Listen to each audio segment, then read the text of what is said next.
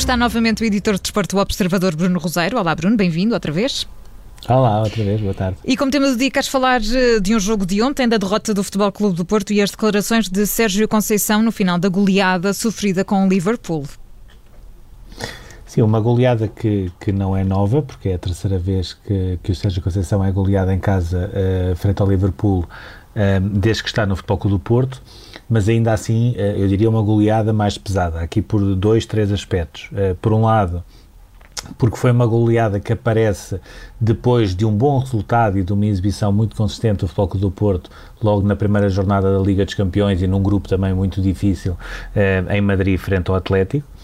porque o próprio Liverpool, apesar de ter ganho de 5-0, não está, sobretudo em termos defensivos, no ponto onde estava em 2018 e 2019, quando teve as outras uh, vitórias contra o Futebol do Porto, e uma vitória que custa mais porque me parece também que aquilo que, que sobra desse jogo é que uh, houve muito mais erros individuais e coletivos nesta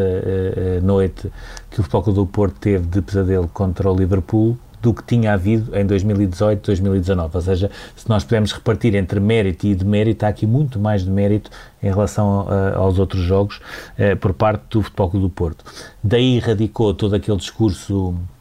quase uh,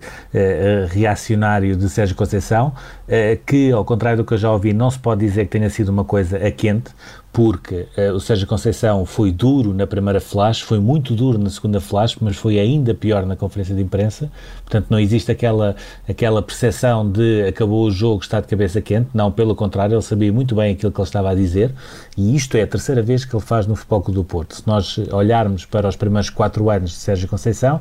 uh, ele tem uma reação destas pela primeira vez em abril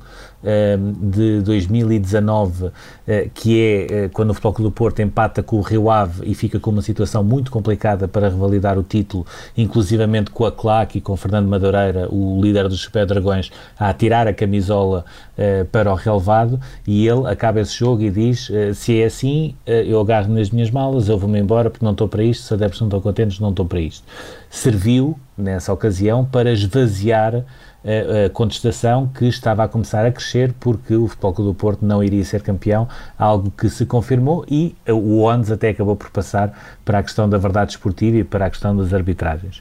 Houve depois uma segunda reação uh, destas de Sérgio Conceição, em janeiro de 2020, quando perde a final da Taça da Liga uh, frente ao Sporting de Braga, também em Braga, onde ele veio recordar uh, uma espécie de lista daquilo que tinha sofrido desde que tinha chegado ao Futebol do Porto, e aí com razão,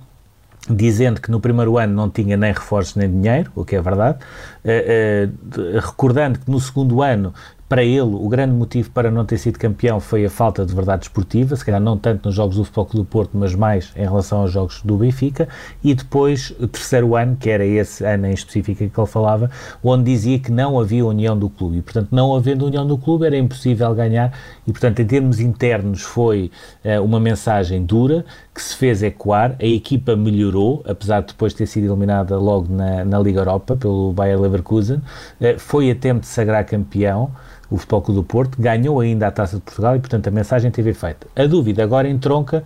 o que é que vai acontecer depois desta mensagem. E há aqui três cenários possíveis depois daquilo que aconteceu com o Liverpool, com todas as condicionantes que nós sabemos que existiram, a lesão do Pep ainda no aquecimento, a lesão no Otávio no início do jogo, uh, erros fora de, normal, uh, fora de normal, nomeadamente o Diogo Costa, que tem sido uh, um dos baluartes da equipe do Futebol Clube do Porto. Portanto, à parte disto, agora existe uma questão de reação e há três cenários possíveis. Entre esses cenários, o primeiro cenário, a equipa consegue reagir já no próximo jogo com o Passos de Ferreira e depois da paragem da seleção uh, uh, mostra a Sérgio Conceição que de facto havia um problema de fosse de, de, entropia de comunicação, fosse de atitude, fosse de entrega, fosse do que fosse, mas que havia um problema que está resolvido. Uhum. Um cenário 2 que é a Sérgio Conceição fazer uma revolução na equipa inicial, a começar logo na baliza, trocando Diogo Costa por Marquezine, que foi uma coisa que aconteceu uh, com José Sá depois de uma goleada com o Liverpool, onde voltou também Casilhas à baliza, ou, terceiro ponto, uh, não existe reação por parte da equipa. E esse cenário, se acontecer, Parece-me que o Futebol Clube do Porto vai ter um problema, porque, por um lado, Sérgio Conceição não vai querer perante uma equipa que não segue a sua mensagem, uh, Pinto Costa terá um outro problema que é o Futebol Clube do Porto não tem um sucessor uh, com as características e com o perfil de Sérgio Conceição, como nesta altura uh, pretende ter. Uh, e, portanto, vamos ver, uh, diria que o jogo com o Passo de Ferreira é muito importante, a paragem a seguir uh, para as seleções e depois o regresso à Liga dos Campeões dirá o que é que o próprio plantel do Futebol do Porto vai, vai fazer depois de tudo o que aconteceu. Vamos ver, esse jogo com o Passos de Ferreira é já no sábado, dia 2 é às 6 da tarde e terá relato aqui também na Rádio Observadores. Como número do dia, Bruno Rosário, escolheste o 90, ligado a Abel Ferreira, que, que acaba de conseguir a qualificação pelo segundo ano consecutivo para a Taça dos Libertadores. Está a fazer história.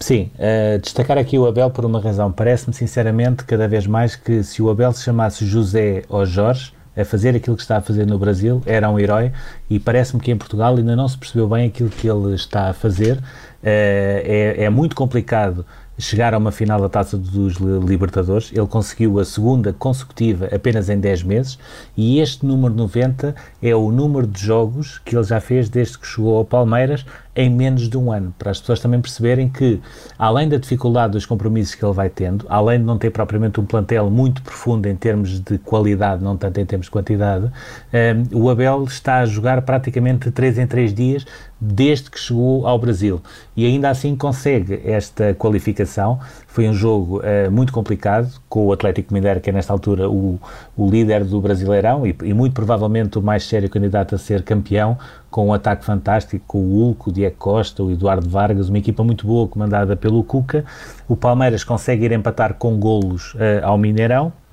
qualifica-se para essa segunda final da Taça dos Libertadores e o Abel basicamente explodiu. Desde a mensagem a mandar calar para a Câmara, eh, depois ainda se pegou também com, os, eh, com alguns responsáveis do Atlético Mineiro, e isto tudo porquê? Porque o Abel consegue fazer isto, sendo altamente criticado pela CLAC, que eh, há três dias escreveu um comunicado a dizer que era arrogância europeia, que não podia ser, que já tinha perdido o grupo, etc altamente criticado pela imprensa, que diz que ele é um treinador defensivo, que não sabe o que é que é futebol, e mesmo assim, no meio deste contexto todo, consegue, eh, mais uma vez, colocar o Palmeiras na, no jogo mais importante da competição mais importante sul-americana. Eu diria que é, é de facto de registar, porque. E não é uma questão de ser português, aquilo que ele está a fazer é de facto um grande trabalho.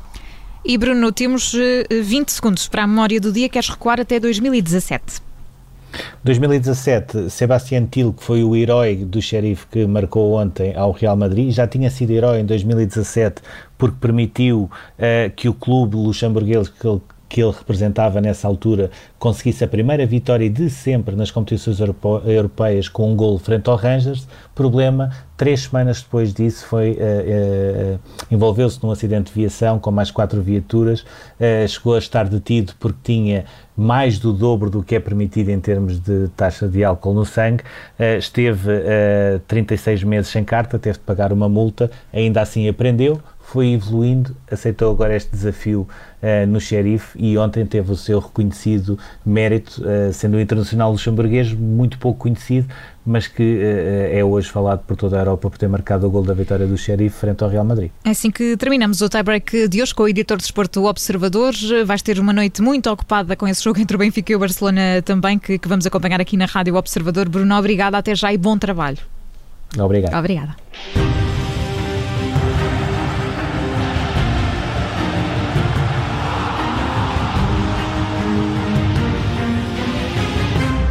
Rádio Observador.